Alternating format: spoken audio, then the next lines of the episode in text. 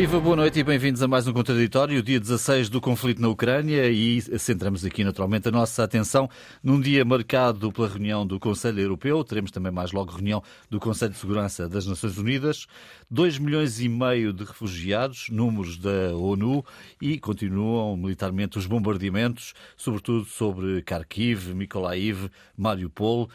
Kiev aguarda pela chegada do exército russo, mas há combates por uma boa parte do território ucraniano. É assim que estamos. António José Teixeira, Luísa Meireles, Raul Vaz. Em Versalhes, os líderes da União Europeia decidiram pedir à Comissão que dê o seu parecer sobre o pedido de adesão da Ucrânia mas não existiram, na verdade, passos concretos para uma adesão rápida, embora uh, muitos lembrem também que estes processos são sempre uh, longos.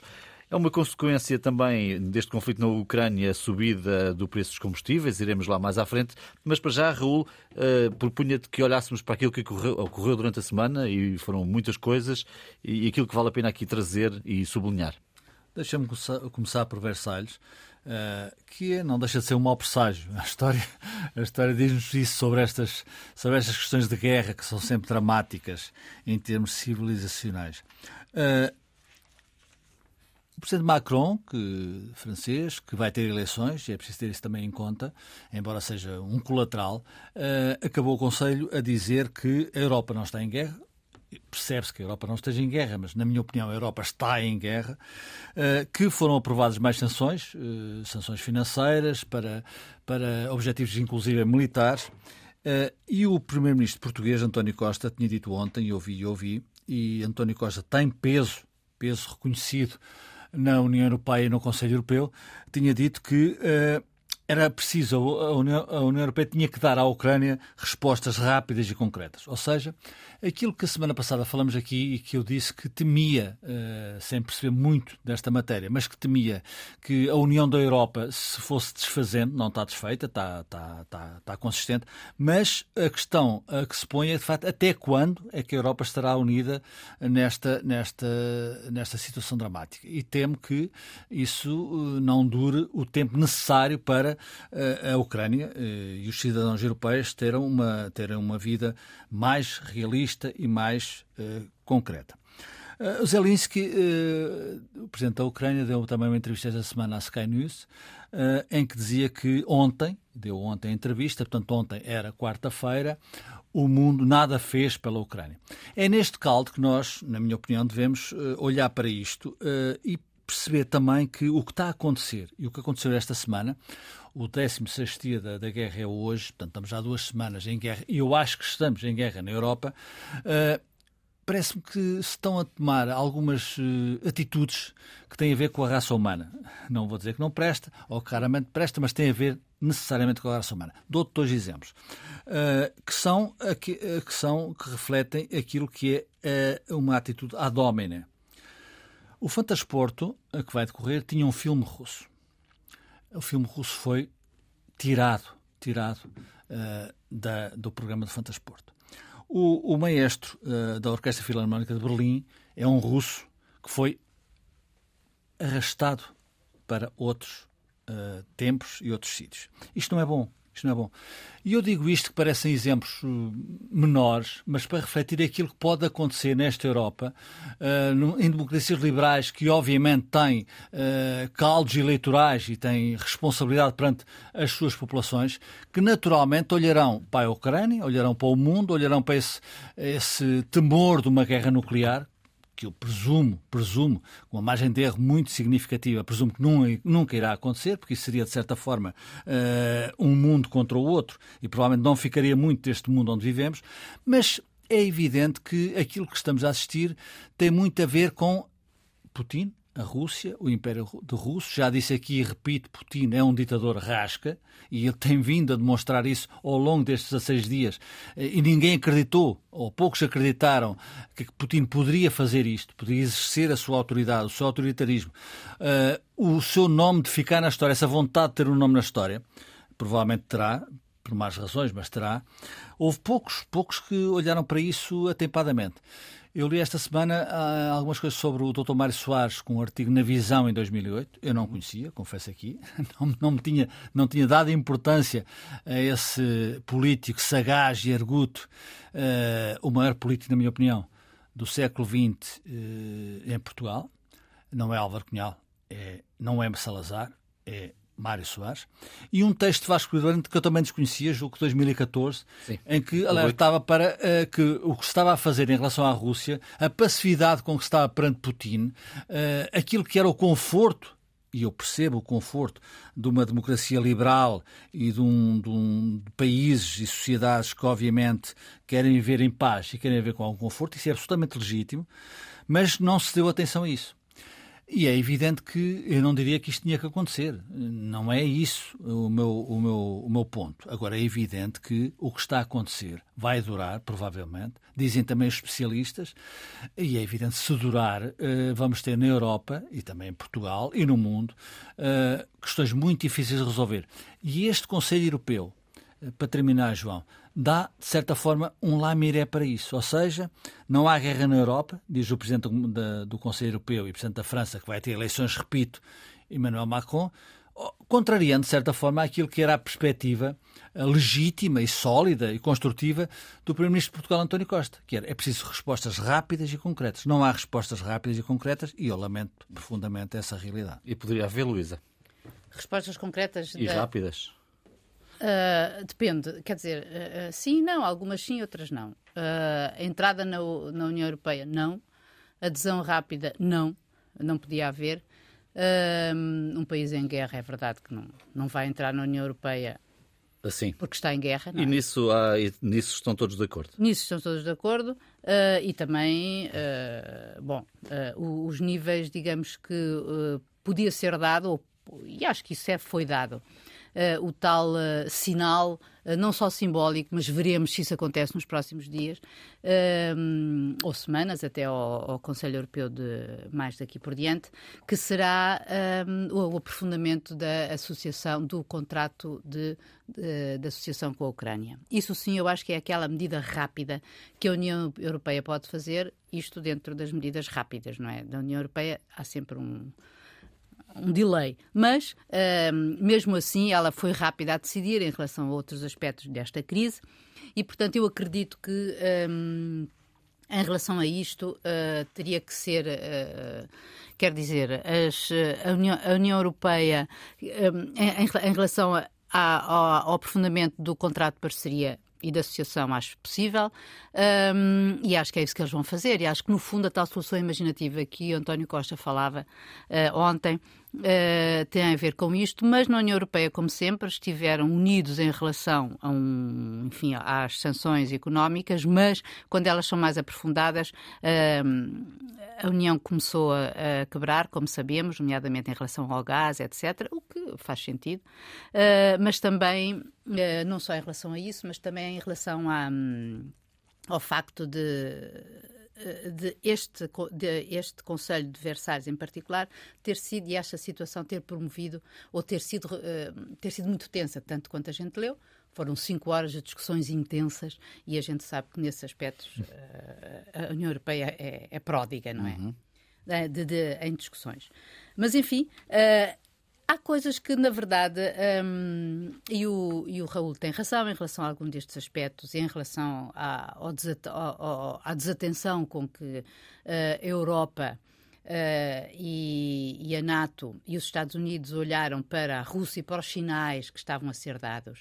Uh, não é só os sinais, de, digamos, de, de, de, autocracia que vinham de lá, mas antes disso os sinais de que de uma tentativa de aproximação e que foram que foram sendo recusados, ou pior que isso, foram de uma certa maneira uh, sendo um, negligenciados. Uhum na NATO há um. Havia, agora foi desativado, não é um tal Conselho NATO-Rússia, e quer dizer, nunca serviu para nada, sem ser para dar aos russos uma. Olha, temos aqui um Conselho, nós e vocês aquilo nunca serviu para nada. Né? Na Geórgia, nunca, quando aconteceu a Geórgia, aquilo foi desativado. Quando, aconteceu, quando isto acontece agora também é desativado. É óbvio e nunca serviu para nada. Quer dizer, portanto, é tudo muito linguagem.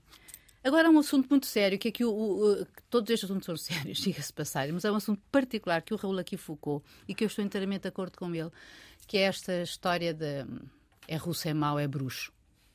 Uh, e esta coisa que afeta as artes e que afeta uh, o desporto, uhum, uhum. Uh, acho violentíssimo. Uhum. Porque. Hum, Sobretudo também as comunidades russas que estão instaladas no Exato, Ocidente, não é isso? Já há notícias de bullying Exato. em relação a essas comunidades.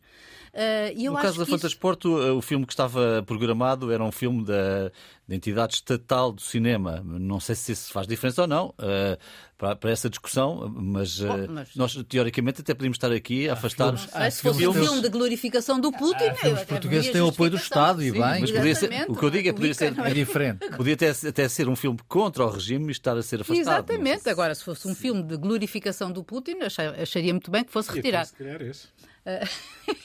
Opa, não sei. Eu acho que acho que uh, já, houve, houve, quem dissesse que Nós eu, e já não a semana sei. passada em relação ao Russia Today. Exatamente, exatamente. Pode ser um órgão de mas propaganda e houve, não deve ser proibido por isso. Houve exatamente. alguém que disse, e eu já não sei quem, mas uh, gostaria, e tenho pena de não me lembrar, mas uh, vou citá-lo, mais ou menos de memória, que é eu não tenho medo do autocrata, do outro, mas tenho medo do autocrata que existe em mim. Uhum.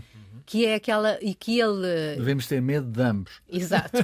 que é, e isto foi dito por alguém que não me lembro, peço desculpa, uh, quem foi que se acuse, digamos assim, uh, a propósito precisamente da história do Russian Today e, do, e, da, e da Sputnik, não é? Uhum. E, e isto tudo deve nos levar a pensar que nós temos mesmo que agir de maneira diferente. E quanto à Europa, Uh, há um outro aspecto muito interessante que Uh, se calhar uh, nos vai fazer a Europa. Há guerra na Europa, efetivamente, há guerra na Europa. Uh, não sei se esta guerra nos é mais simpática, entre aspas, ou mais empática, melhor dizendo, do que outras, mas os refugiados são com certeza. Porque eu só gostava de saber o que é que vai acontecer daqui a uns tempos, quando a Turquia se virar para a Europa e disser então vocês são tão, foram tão abertos para receber os refugiados ucranianos. E então, agora? Se calhar levem, levem, levem uns tantos nossos, não é? Aqueles que chegam de telemóvel. Aqueles que chegam de sim, Disse André Ventura. Paguem-nos, é. não é? António, como é que olhas para aquilo que aconteceu esta semana? Para, para ficarem na Turquia. Como é que olhas para aquilo que aconteceu esta semana e para o ponto em que estamos? Eu acho que vale a pena sublinhar o óbvio. Eh, nós estamos perante uma guerra, eh, digamos, com uma enorme destruição, mesmo sabendo não sabendo o que gostaríamos de saber eh, em termos de retrato, de imagem do que está acontecendo na Ucrânia, nós estamos perante uma guerra de enorme destruição. Eh, se pensarmos o que é em duas semanas 2 milhões de pessoas, mais de 2 milhões de pessoas, terem saído da Ucrânia, mais aqueles movimentos internos de deslocação de pessoas dentro da própria Ucrânia, nós estamos perante um conflito histórico absolutamente monumental. E isso uh, demonstra que no tempo que vivemos, a crueldade, uh, a dureza uh, da guerra está aí em pleno esplendor pelas piores razões. E ela continua. E isso é uma realidade que, sendo óbvio aos nossos olhos todos os dias, quando ligamos a televisão, não nos deve deixar de alertar para uma necessidade que se torna cada vez mais urgente, independentemente das sanções, independentemente dos sinais políticos, das ajudas, da assistência a quem precisa, que é, é preciso parar esta guerra. Esta guerra não é uma guerra uh, da Rússia com a Ucrânia, é uma guerra que tem expressão mundial, é uma guerra na Europa, efetivamente, uh, mas é uma guerra cuja continuação, além de, dos efeitos diretos que tem no povo ucraniano e naquela geografia, é uma guerra que nos vai afetar a todos durante muitos anos. E começa a ser tempo de o empenho eh, do, do, do, Ocidente e do Oriente, já agora, eh, eh, se colocar em estancar esta guerra. É preciso fazer alguma coisa para estancar esta guerra. E o fazer alguma coisa não é necessariamente bombardear a Rússia ou o invasor na Ucrânia. É fazer aquilo que é pressuposto fazermos em civilização, que é fazermos a pressão diplomática que é preciso fazer e que ainda estamos muito longe de ter feito. Temos notícia todos os dias de alguém telefonou uh, ao Sr. Putin a dizer é preciso estancar a guerra. Vai havendo telefonemas, Macron telefona, o, o, o Primeiro-Ministro finlandês telefonou uh, ao Sr. Putin a dizer isso. É preciso algo mais do que isto. Nós vejam a perversão em que estamos e que raramente uh, pensamos nela. Nós estamos a alimentar o esforço de guerra de Putin. Porquê?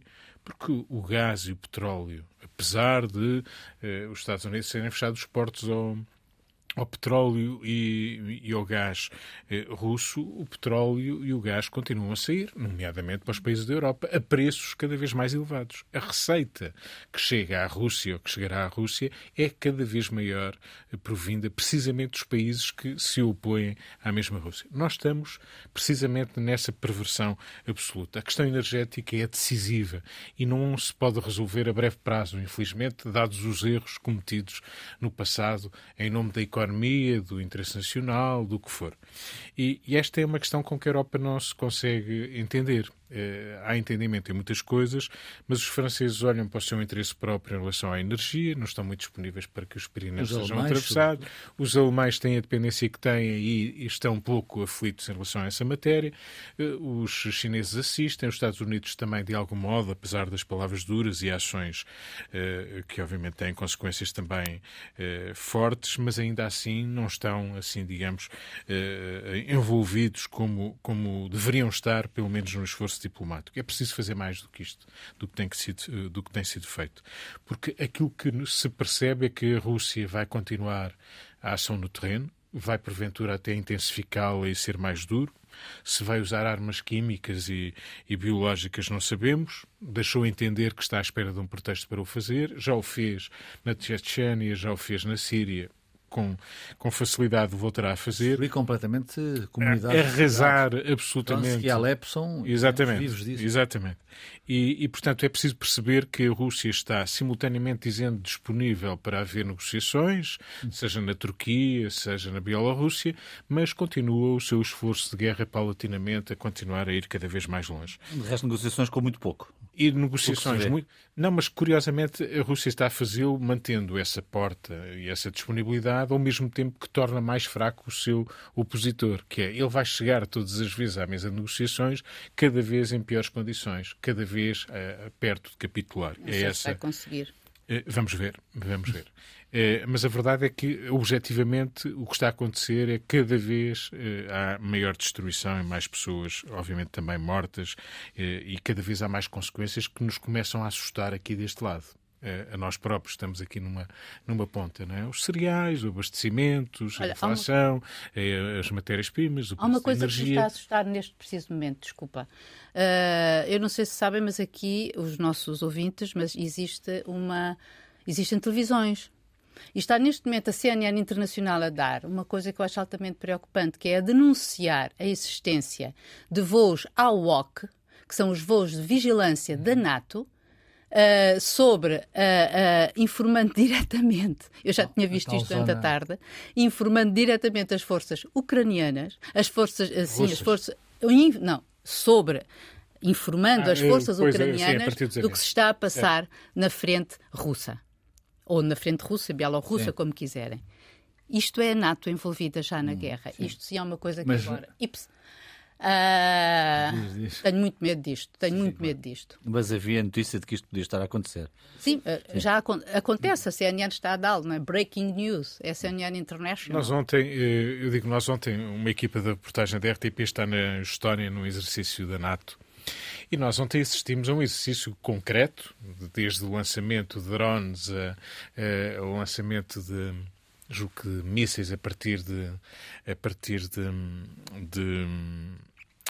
de carros, eh, como é que se diz? Lança-mísseis. Lança-mísseis e, e, e, e, portanto, assistimos a tudo isso. Carros de guerra. Exatamente. E assistimos a uma descrição do material e do tipo de, de material que foi dado aos ucranianos sim. para se defenderem. Sim. Portanto, isto começa a ser um jogo até bastante claro e, de facto, mil, há uma guerra na Europa, para voltarmos ao princípio. Mil milhões de material militar que foi dado este ano pelos Estados Unidos, este ano de 21, à Ucrânia. Ucrânia. Sendo que e a União agora... Europeia registrou hoje não é, 500, 500 milhões de financiamento militar à Ucrânia. Sendo que há registro agora de operações militares russas sobre uma zona mais ocidental, portanto mais próxima da Polónia e da Roménia. Cidades que até agora não têm isso a ser lido como uma tentativa de neutralizar os corredores, os corredores, os corredores transporte, de transporte de, de, Portanto, estamos perante uma vertigem grande. É. Falámos no nuclear, falámos em armas biológicas e químicas, eh, bombas termobáricas, assim chamadas, mas que são, têm um potencial de, de, de dano enorme, e portanto isto começa a agudizar-se. Ou seja, é preciso fazer, volto a repetir, isto é fácil dizer, obviamente, mas é preciso tentar. É preciso fazer alguma coisa para estancar esta guerra que nos vai atingir a todos, direta ou indiretamente. Prosseguimos aqui com a segunda parte do contraditório desta sexta-feira. Uma consequência deste conflito na Ucrânia, é a subida do preço dos combustíveis, mais 11 cêntimos na gasolina na próxima semana, mais 16 cêntimos no gasóleo. Esta é a previsão e claramente estamos em quase todas as bombas de gasolina acima dos 2 euros por litro, quer na gasolina, quer no gasóleo. O governo veio anunciar que vai devolver o que iria lucrar com o aumento dos preços. Recordo-me, Raul, tinhas falado nesta questão uh, aqui há uma ou duas semanas. Vai custar no ISP no mesmo valor esse corte significa um, uh, um cêntimo, sete na gasolina e 2,4 no gasóleo. Uh, bom, juntaria a este tema também aumentos nos preços dos produtos alimentares, energia. O Presidente da CAP já veio dizer que estamos perante uma emergência alimentar. O Governo veio dizer que para já não prevê escassez de alimentos. Mas, enfim, estamos aqui num, num caldo complicado de rolo. Oh, João, quer dizer que há guerra na Europa. Ao contrário do Sr. Macron, e eu percebo o Sr. Macron que quer ser reeleito Presidente da França, há guerra na Europa. E estas são as consequências da guerra na Europa. A guerra não é só tiros, não é só uh, uns índios que matam outros índios. Portanto, há guerra na Europa, são efeitos boomerang. Aliás, deixa-me dizer, eu li hoje uma entrevista do, que me inquietou de certa forma, do embaixador da Rússia em, em Lisboa, que diz que Naturalmente, cuidado que as sanções tenham feito um branco, portanto, vocês não estão imunes à consequência da guerra, ele tem toda a razão. Mas isso é outra coisa que é, sem fugir da questão da, das consequências económicas e sociais, disse que não tem falado nem com o Presidente da República nem com o Primeiro-Ministro português estranho, quer dizer, não tem falado, provavelmente não falou nos últimos 15 dias. Ele está cá desde 2018, julgo que tenha, aliás, eh, o Presidente da República aceitou as credenciais. credenciais apresentou. Sim, apresentou, penso eu de que, uh, e, e, eu isso, acho, acho que aí o Estado, os Estados europeus, cada um per si, tem que ser exigente, ou seja, chamar o seu embaixador da Rússia e dizer o que é que o senhor tem a dizer sobre isto. Uh, aliás, ele diz outra coisa, que não tem falado com o seu Putin, só tem falado profissionalmente com o seu Putin. Uhum. Vai-me lembrar aquela, aquela imagem também ridícula, mas significativa, do que é Vladimir Putin. Uh, não sei se viram, viram certamente, uh, quando ele reuniu, tomou um chá, julgo eu, não sei se na sua dacha, julgo que foi uma, uma visita à Aeroflot com, com as, as, as hospedeiras. Uma coisa absolutamente. quer dizer, mete dó método, como é que as pessoas se sujeitam a isto? Isto é um ditador rasca. Mas voltando à tua, voltando à tua questão, também há um senhor Schroeder que agora que foi o grande aliado de Putin e, e beneficiou objetivamente e pessoalmente da sua aliança em termos de gás, que diz que vai a Moscou, não sei se está lá, provavelmente também não tem uma dacha, e que vai falar com Putin chamando-o à razão. Dito isto, é evidente que isto vai tocar a todos vai tocar a todos. E preparemos, já está aí uh, o aumento dos combustíveis, que tem repercussões em todo o que é a nossa vida e a nossa necessidade de ter, uh, de comer, de viver. E, portanto, eu acho que o governo está a fazer bem. Eu acho que o governo, apesar de tudo, deixa-me dizer-te, está atento, está aquilo que pode fazer numa resposta rápida e concreta, porque tem que ter a, a, a luz verde da, da, da, Comissão Europeia para baixar os o, o IVA, o IVA, baixar o IVA em relação ao IVA. Já pediu, coisa que já, já pediu. pediu. Portanto, espero que a Comissão Europeia, e acredito que vá ser sensível a esta necessidade em toda a Europa, e particularmente num país uh, como Portugal, não é um país rico, é um país com, com as deficiências que tem, e que responda concretamente à solicitação do governo português. Eh, é evidente que há aqui, naturalmente, mas infelizmente, procedimentos que não são fáceis. Eh, tem que haver o e-voucher, tem que se descontar e tem que se ter aqui um, um, um procedimento fiscal que nem todas as pessoas que metem gasolina, precisam de gasolina e gasóleo para fazer a sua vida, estão dispostas, em termos de conhecimento, a fazê-lo. Portanto, há aqui eh, algumas dificuldades. Mas, o auto-voucher. Auto, o auto-voucher. Não e-voucher. Não, é porque também, quem vai pesquisar eh, na internet é, bom, é melhor... Que eu também há uma dificuldade nessa matéria. Auto-voucher. Em matéria fiscal sou um leigo. Auto-voucher. Uh, em matéria fiscal que me diz respeito a mim. Depois tenho uma ideia sobre aquilo que vou lendo. Muito e, bem. E, agora, é evidente que isto vai tocar a todos. E isso deixa-me repetir e concluir quando o Presidente do Conselho Europeu uh, Emmanuel Macron diz hoje aos europeus que não há guerra na Europa, é evidente que eu acredito muito na diplomacia. Eu espero que a diplomacia seja capaz, na minha ingenuidade, na minha vontade, de superar esta dificuldade. Mas a democracia é muito hipócrita. A democracia é muito hipócrita. E, portanto, uh, não estamos em tempos de hipocrisia, em tempos de hipocrisia, estamos de um realismo gritante e violento, e não é dizer aos portugueses, aos europeus, aos franceses que não há guerra na Europa. Há guerra na Europa e vamos ter consequências. Luís, estamos a ter. Luís, em relação a este tema, estamos a ver a ponta do iceberg? Estamos, estamos, estamos, como diz o Presidente da República, uh, uh, isto é outra pandemia, em termos de custos económicos e sociais, não é? é olha, é outra guerra, não é? Falávamos da guerra, uh, portanto voltamos a usar a terminologia da guerra. mas desta vez, outra guerra. isto não é só o efeito da guerra, mas é, porque também é o efeito dos mercados estarem completamente uh, desaustinados, digamos assim, uh, mas porque, segundo os dados, entre do, é, é, o aumento de preços já, vinha, já se vinha uh, vindo fazer sentir, não é? Desde o final do ano passado, quando houve a retoma económica. Eu tinha apontado aqui que entre 2020 e o final de 2021 os preços do gás natural tinham subido 514% e os preços de eletricidade 314%, os fretes marítimos 400% e o CO2, que também conta e é pago, tinha subido de 20 para 90 euros, de 20 euros para 90 euros. Ou seja, isto eram subidas que já se estavam a fazer porque houve retoma económica e porque o planeta, entre aspas, ou pelo menos o planeta ocidental, digamos assim, esteve parado com a pandemia e que com a retoma e agora com a guerra é, é muito... É muito exponencial. É, é exponencial. E na União Europeia, acho que estas medidas que vão ser tomadas, bom, o Governo uh, anunciou as medidas que vão ser tomadas, a, os empresários, a, AIP acha que é, é, é pouco, que tem que é ser mais do que isto, que é insuficiente. É insuficiente, é claro que é sempre insuficiente, uh, mas eu espero que, francamente, que as verbas do PRR não, não caiam neste buraco, não é? Porque senão uh, não servem mesmo... E temos aqui a seca também, não, temos... não listei a seca nesta, neste, neste, neste, neste conjunto de argumentos iniciais, mas a seca também está aí. Hoje. Exatamente. Esqueceste. Mas é que houve... Não, chega, não, mas, mas a chuva que tem caído é que não, não, chega, não chega. Mas é que em relação ao gás, tu, por exemplo, e o, o mesmo em relação à União Europeia, o, o, António Costa disse que em relação ao IVA tinha que haver uma concertação e europeia, tem, não é? Tem em relação a isso para fazer diminuir. Tudo bem.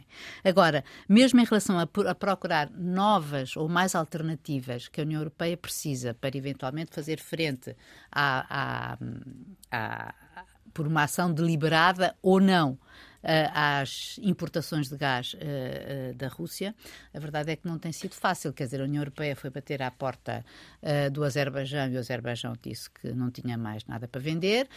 foi, vender, foi bater à porta do Qatar e o Qatar também disse que Sim, já outros... tinha os seus compromissos. É, mas há outros destinos. Isto... Eu acho que a Europa tem que fazer escolhas nesse capítulo. E algumas... Pois tem que fazer, mas algumas... eu estou oh, vão beliscar o interesse nacional, nacional, de alguns desses países. Claro, claro. A França claro, tem. Não é, só, não é, só, o interesse nacional, é mesmo a, a, vida das pessoas e as pessoas até agora não estão habituadas certo. a fazer estes sacrifícios. A França é o país que tem mais centrais nucleares na Europa. É a França. A França fabrica parece. e vende centrais nucleares para o mundo inteiro. É a sua grande aposta. Eh, tem um projeto em relação a que também passa pelo nuclear, do hidrogênio uh, verde, assim chamado, que também passa por aí. E esse é muito o seu interesse. Agora. E a sua opção. E a sua opção. A sua opção. O que nós temos, por exemplo, em relação ao petróleo. Nós temos alternativas ao petróleo. Não é fácil. O que eu estou a dizer é de um leigo que leu algumas coisas e que tem algum conhecimento. Nós temos gás no Norte da África, na Argélia, em Marrocos, temos outras origens e outras uh, possibilidades de trazer gás para a Europa, como dos Estados Unidos, obviamente.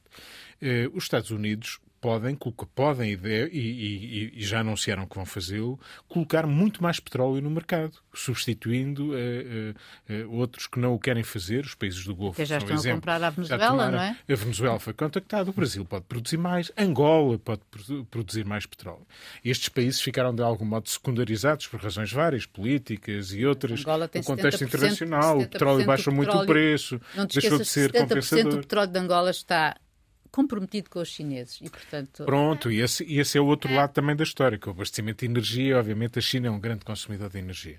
Mas tem que ser um rearranjo que permita encontrar alternativas. Isso é urgente já na perspectiva do próximo inverno, etc. Não sei se é tarde. Eh, não, é sempre tarde.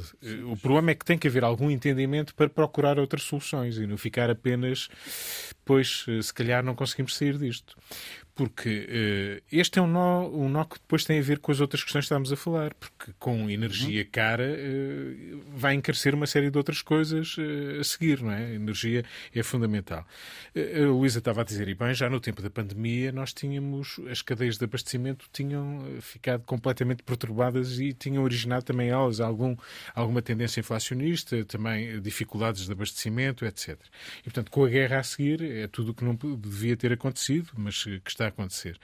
E, portanto, nós temos sérios problemas nas matérias-primas, na energia, eh, em, em, em eh, em, nas rações, no, nos cereais, numa série de, de elementos é, fundamentais é, para. O celeiro da Europa é a Ucrânia e a Rússia. E a Rússia. Exatamente. Os fertilizantes. E, os fertilizantes também? Os fertilizantes também. E, e, e temos que procurar alternativas enquanto não se encontram soluções internas. É preciso encontrar alternativas noutros mercados. E eles também existem, apesar de serem difíceis. É preciso negociar. Não é por acaso que na Venezuela, de repente, foi lá uma delegação americana, digamos, com grande diplomacia e que foi aparentemente bem recebida, porque claro. o interesse nesta altura eh, se calhar impela que a Venezuela, que é um grande produtor de petróleo, eh, possa entrar neste balanço. Hum. E, portanto, é preciso mais do que aquilo que tem sido feito. Nós andamos todos os dias a ter anúncios de sanções às pinguinhas. E elas são importantes. É preciso fazer eh, que essas sanções se façam sentir. Mas algumas têm efeito bumerangue. Volto a repetir, o petróleo e o gás da Rússia estão nesta altura mais caros e estão a ser uma fonte de financiamento da guerra. Um, um, dado curioso, e talvez possamos aqui ainda falar dois, três minutos, é que uh, realmente a pandemia mostrou que os circuitos uh, de organização industrial e comercial, mas industrial sobretudo, que eram circuitos que tinham que ser revistos. Hum. Esta guerra vem reforçar essa ideia, não é? Sim, mas... Uh, de uma outra forma, mas quer dizer... De outra forma, seguramente, porque... Entendemos... Claro, esses circuitos, é, é, um paradoxo, mas é realismo. Repare-se como, de uma forma muito rápida, a Venezuela é aceita na comunidade internacional como um país, eu não diria democrático, não é... É real político. Super democrático. É real político. Portanto, esse é um problema do mundo, não é de hoje, não é com a guerra, não é com a pandemia, de facto. E eu julgo que de quando em vez digo isso aqui, aqui, porque é a minha observação do mundo e das pessoas, há de facto um, um, um egoísmo que se sobrepõe Uhum. sobretudo em momentos de dificuldade, àquela questão que é somos todos iguais uh, e somos todos diferentes. Uh, somos todos diferentes, mas não somos todos iguais. Esse é o problema do mundo, é o problema do ser humano, é o problema, por exemplo, da Europa. A Europa é uma bela utopia, não tenho dúvidas sobre isso, mas é provavelmente irrealizável. Neste momento, eu acho que temos que pôr gelo fino nos pulsos, olhar para esta tragédia como a possibilidade de a resolvermos em paz, embora eu acredite pouco nisso. Isso, obviamente, legitima uh, opções que eu percebo obviamente recuso, mas como uh, regiletimizar a, a, a, Venezuela, olhar para a Angola, olhar para produtores de petróleo, a Arábia Saudita, quer dizer, tudo isto são regimes questionáveis. Mas a vida é assim e a vida é o que é, e portanto estamos neste caldinho que é muito mau para qualquer país do mundo. Estamos a desenhar novos mapas. Estamos a desenhar novos mapas, é tudo novo, não é? Uh, mas, uh, novos e velhos mapas. Novos e velhos Exato. mapas, mas seja como for, uh, e sobre ainda sobre a energia. Quer dizer, Portugal pode, mais uma vez, nós temos uh, água, vento e sol, uh, portanto temos energias. Uh... Água estamos com uma ligeira crise da água. Não, eu digo. não, Mas temos, quando temos. a gente tem quando a gente Sim, molha ao pé no Atlântico. A costa Atlântica. A costa claro. Atlântica, em termos de energias renováveis, nós aí estamos confortáveis e a própria Península Ibérica, como disse o António. Quer dizer, a Península Ibérica tem o maior número de terminais de gás, uhum. de, de, de gás líquido seis em Espanha, é, é verdade, um em Portugal, que é o de Sines. E é preciso reconhecer que nós fizemos bem. E que fizemos, fizemos bem, é verdade, não dependemos deles e contra, Espanha contra também não muitas depende. almas deste E Espanha país. também não depende. Agora Exato. vamos ver como é que... É, é os Pirineus. É os Pirineus, como é, é que... Pirineus. É outra coisa que, uh, na Euro... que, neste, que, nesta, que nesta cimeira se avançou também um bocadinho. É bom, era bonito, mas é, aí é tudo demora muito tempo. Não se faz um gasoduto num ano nem em dois, demora para aí dez ou mais, sei lá. Uh, é, é, é, é, tudo muito muito. Agora, se houver dinheiro, faz mais rapidamente, julgo eu. António, alguma. Vamos ver. E vontade algo a acrescentar sobre esta questão dos novos eu, mapas? Eu gostava de acrescentar uma coisa que até é muito agora até nacional, que é nós também não devemos somar a isto. Isto é um, são sintomas de preocupação e grande preocupação, mas um lado alarmista. De repente, já o racionamento já está aí, já o racionamento rima com assambarcamento, especulação, etc. Há sempre gente a ganhar. É, e, portanto, temos de ter algum cuidado porque, quer dizer, o mundo está eh, muito perigoso para recuperar a, a terminologia antiga do Vasco Polido Valente. Uh, mas o mundo não acaba amanhã e não temos que já nos fechar em casa, que as coisas não estão, não estão nem aí. Eh, e, portanto, temos que ter cuidado, preocupação, mas a última coisa que podemos avançar já é porque está difícil, já vem o racionamento amanhã e eu já vou encher a dispensa completamente. Quer dizer, essas coisas são coisas, além de irresponsáveis, eh, não, nem sequer são rigorosas, porque não, não estamos felizmente aí e, e espero que estejamos longe de. E vão elas próprias contribuir para uma situação que não era. Que não é, vão contribuir para uma situação certo. que não é necessária. É, é que depois é essa a situação é que problema. provoca danos maiores. Certo. É? Que depois passa a ser mesmo um problema. Uh, não, a questão que eu acho que aqui colocamos na Europa, António Costa julgo que teve uma intervenção importante, seja em relação à energia, ao IVA, seja em relação aos sinais mais fortes que é preciso dar em relação uh, a este conflito. Uh, a Europa deu, deu sinais positivos até agora, mas tem que fazer mais por si própria, tem que fazer mais pela sua defesa, tem que acordar definitivamente e fazer disto não apenas uma mudança, vamos mudar a política, não, começar a trabalhar efetivamente nessa mudança, senão não é levado a sério e senão o senhor eh, Putin continuará eh, a sua destruição, a sua máquina destruidora continuará eh, inclusive é no seu próprio país, porque a esperança que resta era que no seu próprio país eh, a Rússia acordasse. Infelizmente, a Rússia está longe disso, até porque não noticiam propriamente eh, o que é que está a acontecer com um grande pormenor. Tem que ser por portas travessas que os russos sabem o que está a acontecer, que é inacreditável no mundo em que vivemos. Bom, o que fica por dizer? Relvás, comece por ti. João, não, não pode deixar de ficar por reconhecer um erro meu. Há oito dias, no último contraditório, eu disse aqui e afirmei que eh, o Bloco de Esquerda tinha votado no Parlamento Europeu, eh, optado pela abstenção na condenação à invasão eh, da Rússia pela Ucrânia. Não foi essa a votação, eu fui induzido em erro, mas o erro é rigorosamente meu e assumo aqui, a votação que eu me referia foi uma votação sobre o apoio financeiro à Ucrânia, que de facto o Bloco de Esquerda se absteve, votou contra eh, a invasão do, da Rússia. Rússia.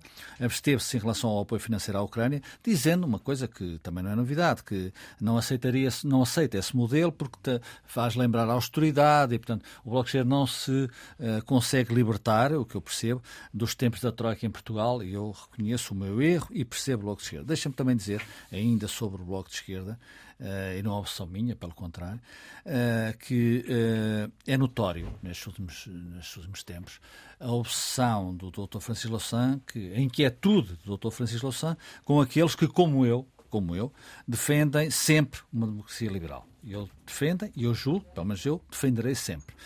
Mas eu compreendo, eu compreendo que para o Bloco de Esquerda e para o Partido Comunista Português, embora em doses diferentes, o que está a acontecer não é fácil de explicar, nem digerir. E, portanto, temos que uh, acreditar que as coisas muitas vezes são sempre aquilo que são. É o caso do Dr. Francisco Louçã uh, e, portanto, é um problema do próprio Dr. Francisco Louçã. Luísa Meireles, o que fica por dizer esta semana? Olha, eu gostava de falar, voltar a falar de Espanha. Uh, aqui há duas semanas falámos muito de Espanha, até por causa das eleições em Castelo León, uh, que, em que, que, foram provocadas pelo PP, que, que governava Castelo e León, e que, e que quando e houve eleições e ao pensar que ia obter a maioria absoluta, uh, pelo contrário, diminuiu e quem surge em segundo lugar é o Vox, partido de extrema-direita. Ora, isto não quando, uh, agora que já está formado o governo, viemos a saber que Uh, o Vox, que é o partido da extrema-direita, repito, aqui do nosso, de nossos hermanos, uh, vai entrar pela primeira vez num governo de uma região autonómica e Castela Leão não é exatamente uma coisinha pequena, é um nem de pouca importância. Vai ter um vice-presidente, três conselharias, que são as os secretarias, enfim, os, os, os secretarias de Estado, as secretarias de Estado, digamos assim, e vai ter a presidência da Assembleia Regional. Ora, Pablo Casado, que era o antigo, o que vai, vai deixar de ser o presidente do Partido Popular, uh, no princípio de abril, ele já está de missionário, vai ser uh, substituído por o senhor Alberto Núñez Feijó, um galego, que não, acha perfeitamente legítimo governar com o Vox, apesar de, vejam lá, isso, porque isto tem algum eco português, uh, lá o PSOE ofereceu-se para uh, votar uh, o governo de, do PP em Castela e Leão para que eles não dependessem do Vox. Mas o senhor Feijó, ou, no, no caso o senhor Munheco, que é o líder do PP em Castela e Leão, preferiu aliar-se ao Vox. vamos ter o programa de governo de Castelo Leão. Sim, é só para lembrar que fala da imigração ordenada, de uma educação livre da doutrinação ideológica, do, da lei contra a violência intrafamiliar, coisinhas assim que a gente se habitua a ver noutra, noutras Noutros esferas. António José Teixeira, o que fica por dizer? Eu lembrar que amanhã e depois, sábado e domingo, há eleições eh, europeias, ou melhor, eleições na Europa, mas eleições lembrava. legislativas. Repete-se esta eleição legislativa no Círculo da Europa. Há cerca de um milhão de inscritos, eleitores inscritos nesta eleição, apenas 400 inscritos para voto presencial.